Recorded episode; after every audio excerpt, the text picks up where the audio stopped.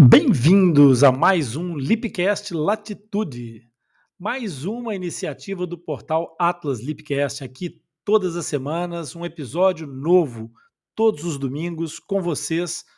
Dropcast, fenda labiopalatina em gotas homeopáticas, fácil de entender. E vem, vem ver agora aquilo que a gente trouxe para vocês hoje. Vem comigo que eu sou Rony Furfuro e sou idealizador do portal Atlas Lipcast. E nesse espaço eu vou responder, vou explicar, vou comentar uma dúvida, um facto sobre fenda labiopalatina, aquelas dúvidas que normalmente aparecem e que se transformam numa pedra no sapato, que preocupam os pais, que preocupam os próprios fissurados, e eu estou aqui para vos ajudar a entender e esclarecer esse tema. Então, se você quiser que o tio Rony responda a sua dúvida, faça como a nossa convidada de hoje. Venha falar conosco pode nos enviar a sua dúvida para o nosso back-office atlaslipcast.com ou participar aqui diretamente. Se quiser falar comigo diretamente, também pode falar. É só pedir para participar e eu coloco dentro do estúdio e você vem conversar comigo. Se não, também pode gravar um áudio e enviar para o nosso, nosso back-office e nós vamos responder sempre que possível o mais rapidamente que seja possível. Vamos tentar deixar que todas as pessoas tenham uma oportunidade. Hoje vamos começar pelo tema que é, trouxe, trouxe uma pergunta sobre a palatoplastia, que inclusive foi aquilo que nós colocamos hoje nas nossas divulgações sobre a, a, o Dropcast de hoje.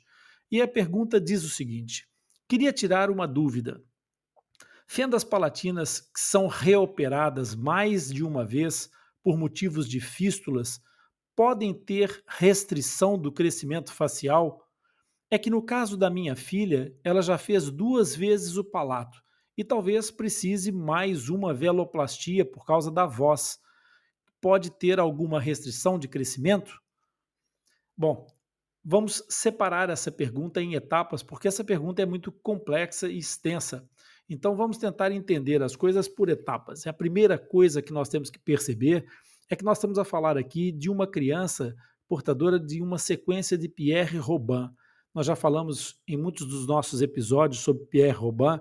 Quem tiver ainda alguma curiosidade, pode seguir diretamente depois do Dropcast para o nosso canal do YouTube, Rony Furfuro, Coração Fissurado, e procurar lá há muitos, muitos vídeos, muitas explicações, muitas vezes o tema do Pierre Robin foi abordado.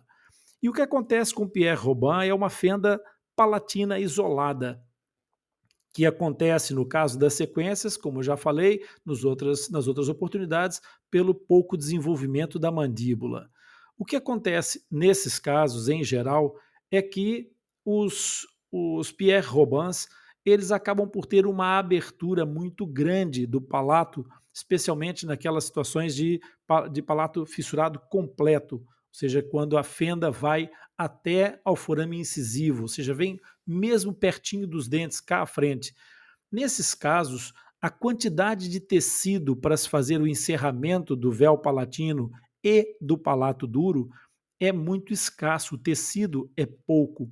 E o que acontece muitas vezes é que esse pouco tecido ainda por cima tem a característica da mucosa palatina, ou seja, da, daquele tecido que reveste o céu da boca normalmente e que, no caso dos robãs, reveste as laterais dessa, desse palato.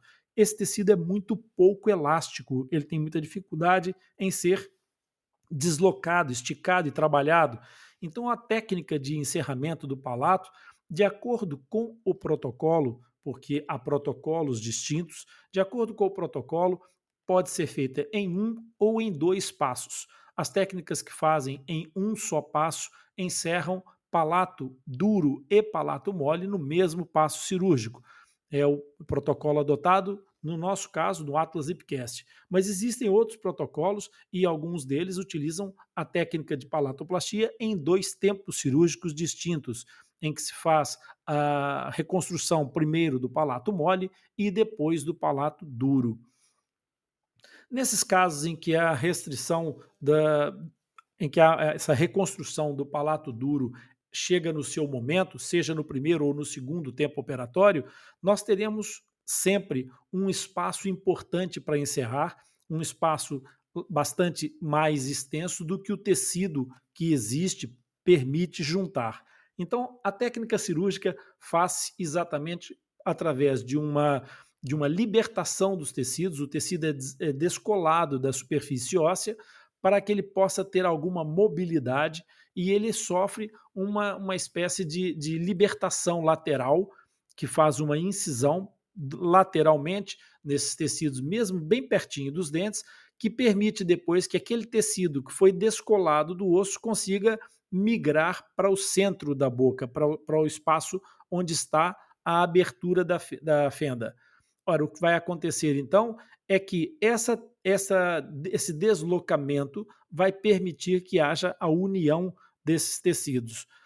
Há várias, há várias técnicas, e aqui não, não, não é importante nós elencarmos demasiado demasiados termos técnicos, nem as técnicas cirúrgicas em demasia. Isso é importante apenas essa explicação para o entendimento do que eu vou dizer agora, que é esses tecidos que foram unidos no centro, na linha média do, da, da, da, cavidade oral, portanto, a reconstruir aquilo que nós é, ouvimos falar como o céu da boca, esse, esse tecido deslocado deve sofrer o mínimo de tensão possível para que a sutura consiga manter esse deslocamento lateral, esse deslocamento para o centro dos tecidos, com a menor tendência possível de regressar para a posição original, o que faria com que abrisse um pouco, ou dependendo da quantidade que abra, nós chamamos é, é, de recidiva ou de fistulação, ou seja, aparecimento de uma fístula.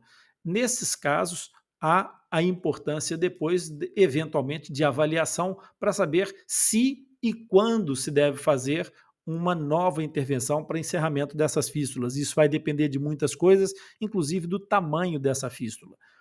Então, quando esse tecido é unido e permanece unido, no pós-operatório é muito importante que aquela tentativa de libertação das tensões que o cirurgião fez ao fazer os cortes laterais para que não houvesse tensão de esticar, que essa situação seja mantida que essa situação de pouca tensão não se estabeleça funcionalmente. Então é muito importante que a criança não estabeleça situações de pressão intraoral negativa. O que, que isso quer dizer?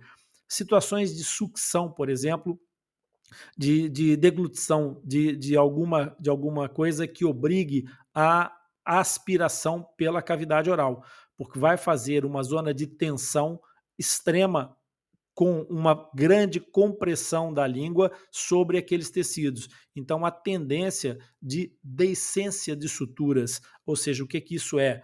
Isso é os pontos poderem rebentar. Em algumas situações, até pode acontecer, numa situação mais complicada, pode acontecer de haver o, o, a sutura ceder completamente. Isso é um, um, um acidente cirúrgico, um incidente pós-cirúrgico bastante é, é, indesejável. Mas pode acontecer de haver apenas um ou dois pontinhos que se soltaram, mas é o suficiente para que, nesses casos, aconteça o aparecimento da tal fístula. Também ela indesejável, mas que não é sempre uma preocupação, porque pode não ter um comprometimento muito importante. Então, o que acontece com essa criança que fez uma palatoplastia é que ela vai ter é, uma, um conjunto de cicatrizes na estrutura onde ela deveria ter o céu da boca íntegro, com um só tecido. Um dos centros de crescimento da arcada dentária é exatamente o palato, a superfície palatina. E o que acontece com esse com esse com essa arcada dentária é que sempre que a língua se aloja na parte de cima, encostada ao céu da boca, ela está a fornecer um estímulo de crescimento transversal da, da, desse osso maxilar, da arcada dentária superior. A língua, com, os, com a sua ação, promove o crescimento transversal. O que acontece com as cicatrizes é que as cicatrizes não crescem como os tecidos normais. Então, muitas vezes, o que vai ocorrer com essas crianças da sequência de Pierre Robin é que essas crianças têm uma tendência a um estreitamento da arcada e um aprofundamento dessa arcada dentária, porque essas crianças desenvolvem muitas vezes uma respiração oral. E essa respiração oral faz com que a língua se mantenha distante do, do palato, do céu da boca, e com isso perde-se o efeito de estímulo de crescimento. Então essa criança já fica com menos estímulo de crescimento palatino do que as crianças que não têm fenda. Mas ainda por cima tem uma cicatriz. Nesse caso, tem na verdade três cicatrizes: a do centro e as cicatrizes do lado onde foi feita a incisão para libertação das tensões do céu da boca. Ora, essas três cicatrizes vão funcionar como funcionam em qualquer outra parte do nosso corpo. As cicatrizes só não são, é, só não se transformam em zonas de retenção de crescimento quando elas acontecem depois do crescimento. No adulto, por exemplo, a cirurgia plástica tem um efeito estético muito longevo, exatamente por quê? Porque a pessoa não se desenvolve, não cresce mais.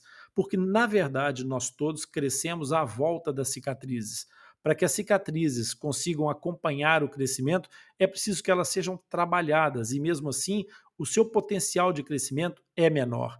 Então, o que acontece mais tardiamente com essas crianças é que, com o seu desenvolvimento, com o seu crescimento, estas cicatrizes no céu da boca vão acabar por produzir um efeito de retenção do crescimento transversal da maxila. Isso é um facto, e é um facto é, que é possível de ser compensado pelo fator essencial e indispensável da multidisciplinaridade que rege o tratamento de todos os fissurados.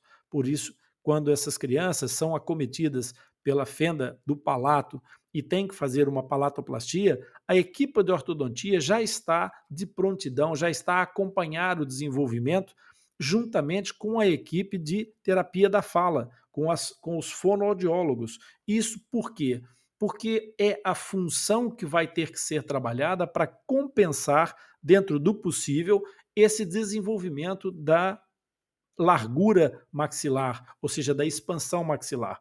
E aí, a partir desse momento em que entram em, em trabalho tanto a ortodontia quanto a fonoterapia ou a terapia da fala, há uma tentativa de buscar os estímulos necessários que foram perdidos ou que ficaram com alguma retenção no caso das cicatrizes da palatoplastia. Por isso, diretamente na resposta aqui, é quando essas crianças têm que ser operadas, vai sim ter uma sequela de desenvolvimento dessa maxila, que pode sim ser compensada depois, tanto funcionalmente quanto ortodonticamente. E no caso dessa criança ter então essa cirurgia e acabar por ter uma fístula, o que é que acontecerá com essa com essa criança se ela tiver que ser reoperada? O que vai acontecer certamente é que quanto mais cedo isso acontecer, nós vamos ter mais possibilidades de ir compensando essa situação do ponto de vista funcional, mas certamente que duas cicatrizes têm mais retenção do que uma cicatriz. Mas a pergunta da nossa, da nossa ouvinte vai um pouco mais adiante. Ela pergunta que ela fala que talvez precise de uma veloplastia por causa da voz. E aqui é preciso fazer um primeiro esclarecimento. A veloplastia não acontece por causa da voz, mas acontece por causa da fala. É a proporção da, da a produção da fala, ela acontece com a presença da voz, mas é preciso nós termos a, a percepção da diferença daquilo que é voz e aquilo que é fala. A voz é o som, a fala é a articulação que leva à comunicação oral. Por isso, essas duas coisas são diferentes. E a veloplastia é aquilo que pode permitir, então, uma situação de, de eficácia do véu palatino, que é a parte mole do céu da boca, e essa veloplastia ela pode trazer algum benefício, especialmente se na primeira intervenção, no caso dos protocolos de duas etapas, ou no caso da, da, da cirurgia da primeira cirurgia completa do palato, se este, este véu palatino não conseguiu ser nem alongado o suficiente, nem reconstruído em termos funcionais de forma eficaz ou pelo menos suficiente. Então, se houver aquilo que nós chamamos de insuficiência do véu palatino, ele terá que fazer uma nova plastia, uma veloplastia, para tentar fazer com que esse véu palatino seja funcional. E qual é a importância do véu palatino? É o véu palatino que é responsável pela distribuição da passagem do ar na, na produção da fala entre a boca, o nariz ou para as duas coisas. Então, nos sons, por exemplo, de papá ou de papai, nós temos uma, uma projeção do ar completamente oral. Quando nós falamos mamã, mamã é um som essencialmente nasal. Mamãe é um som essencialmente nasal. E, é, e quem define por onde é que o ar vai passar para essa produção ser bem feita é exatamente o véu palatino. Por isso, as crianças de Robin podem ter mais dificuldade em produzir os fonemas plosivos, como papá, mas terão alguma facilidade em aprender o fonema mamã, que é um fonema oronasal. Por isso, a veloplastia pode ser extremamente importante e ela deve ser feita, sim, para responder à sua questão, o mais cedo possível, mesmo que seja uma reintervenção. Por que, que ela deve ser feita? Por uma razão simples e fácil de perceber. É que a veloplastia ela vai ser responsável pelo funcionamento do véu palatino, e esse funcionamento do véu palatino, ele é aprendido, ele é apreendido no primeiro, nos primeiros momentos, nos primeiros, primeiro, nos primeiros meses, é, é, quando começa a criança a produzir algum som intencional. Primeiros, vamos dizer, por volta dos nove meses, quando a criança começa a fazer as suas, as, os seus exercícios vocais com alguma intencionalidade. É quando ela começa a descobrir o movimento dessas estruturas. E então ela está se preparando para a fala. Esse aprendizado ele é muito mais eficaz quando ele acontece precocemente. Então, ainda que houvesse e haverá sempre que ponderar uma relação custo-benefício de fazer uma, duas ou três intervenções no palato pela questão do crescimento especialmente não só do crescimento da face, mas do crescimento da arcada dentária, que depois vai condicionar a face naturalmente, essa ponderação da relação custo-benefício deve ser considerada da seguinte forma: o aprendizado da fala, quanto mais cedo acontecer, menos distúrbios de compensação vão ser aprendidos e é mais fácil corrigir nessa altura porque corrigir função é muito mais difícil do que corrigir forma. E a forma da arcada dentária é mais trabalhável pelo profissional da ortodontia de uma forma bastante eficaz. E claro que quando se fala de, de uma forma mais simples, não quer dizer que seja necessariamente uma coisa completamente simples. É, é, é, uma coisa que exige, obviamente, preparação, escolhas adequadas dos aparelhos e etc. Mas é possível fazer essa compensação do alargamento da arcada dentária, desse, compensando essa retenção que as cicatrizes provocaram. Por isso, fazer a veloplastia deve ser um objetivo para atingir o mais cedo possível a, a obtenção de uma fala de melhor qualidade, para que a comunicação dessa criança seja melhor possível. E depois, a, a integração da equipe, a, a, o trabalho conjunto e integrado vai fazer com que a ortodontia, sabendo desta limitação de crescimento, se ponha em trabalho, co coloque ao seu, aos seus serviços é, essa, é, toda a sua, todos os seus recursos para que faça então a compensação e colocando essa arcada dentária da melhor forma possível para obtenção de uma boa oclusão dentária. Oclusão dentária quer dizer a forma como as coisas se encaixam umas nas outras entre a arcada superior e a arcada inferior. Por isso, sem dúvida nenhuma, haverá sempre alguma restrição de crescimento dos tecidos quando há uma cicatriz, mas essa relação custo-benefício não deve ser é, ignorada em todas as suas vertentes, ela não pode ser analisada somente sobre uma perspectiva. Por quê? Porque o tratamento da fenda palatina é multidisciplinar e dentro da equipa haverá certamente formas de encontrar soluções para que uma especialidade compense ou que ajude naquilo que a outra tenha que, é, tenha que produzir de alguma dificuldade ou de algum transtorno do desenvolvimento dessa criança. Muitas vezes é comum, é mais comum acontecer entre a ortodontia e a terapia da fala ou a fonoaudiologia, esta relação de custo-benefício, porque o terapeuta está a ensinar a criança a encontrar os pontos de articulação da fala dentro da cavidade oral, para a língua ir para determinados lugares, e, no entanto, o ortodontista tem que, às vezes, atuar e vai exatamente criar aqui uma, uma, uma alteração desses pontos, porque vai mudar a forma, porque vai interpor com o aparelho, que vai ter uma superfície que, entretanto, possa dificultar a, a criança encontrar aquele ponto articulatório, mas essa relação custo-benefício é sempre calculada dentro da equipa e o resultado tem que ser o melhor resultado para o cômputo geral, sempre com o olho na reabilitação final. O que se pretende no final desse processo é um sorriso aberto e sem aberturas. Muito obrigado pela presença de vocês mais uma vez, hoje aqui com é, espectadores em direto na nossa sala. Hoje temos aqui algumas pessoas participando do nosso chat e você também pode participar do nosso chat. Basta entrar na nossa sala e vir até aqui conversar conosco. E se quiser participar diretamente, também pode. Também pode enviar o seu o seu áudio, como eu já disse, ou o seu pedido para participar e entrar diretamente na sala falando conosco aqui no chat. Nós vamos diretamente colocar-te na nossa sala. E agora, para concluir a nossa, o nosso é, Dropcast de hoje, eu quero deixar é, uma informação importante que o nosso Atlas Deepcast foi hoje ao ar, o último episódio do ano de 2021, com um Rootcast.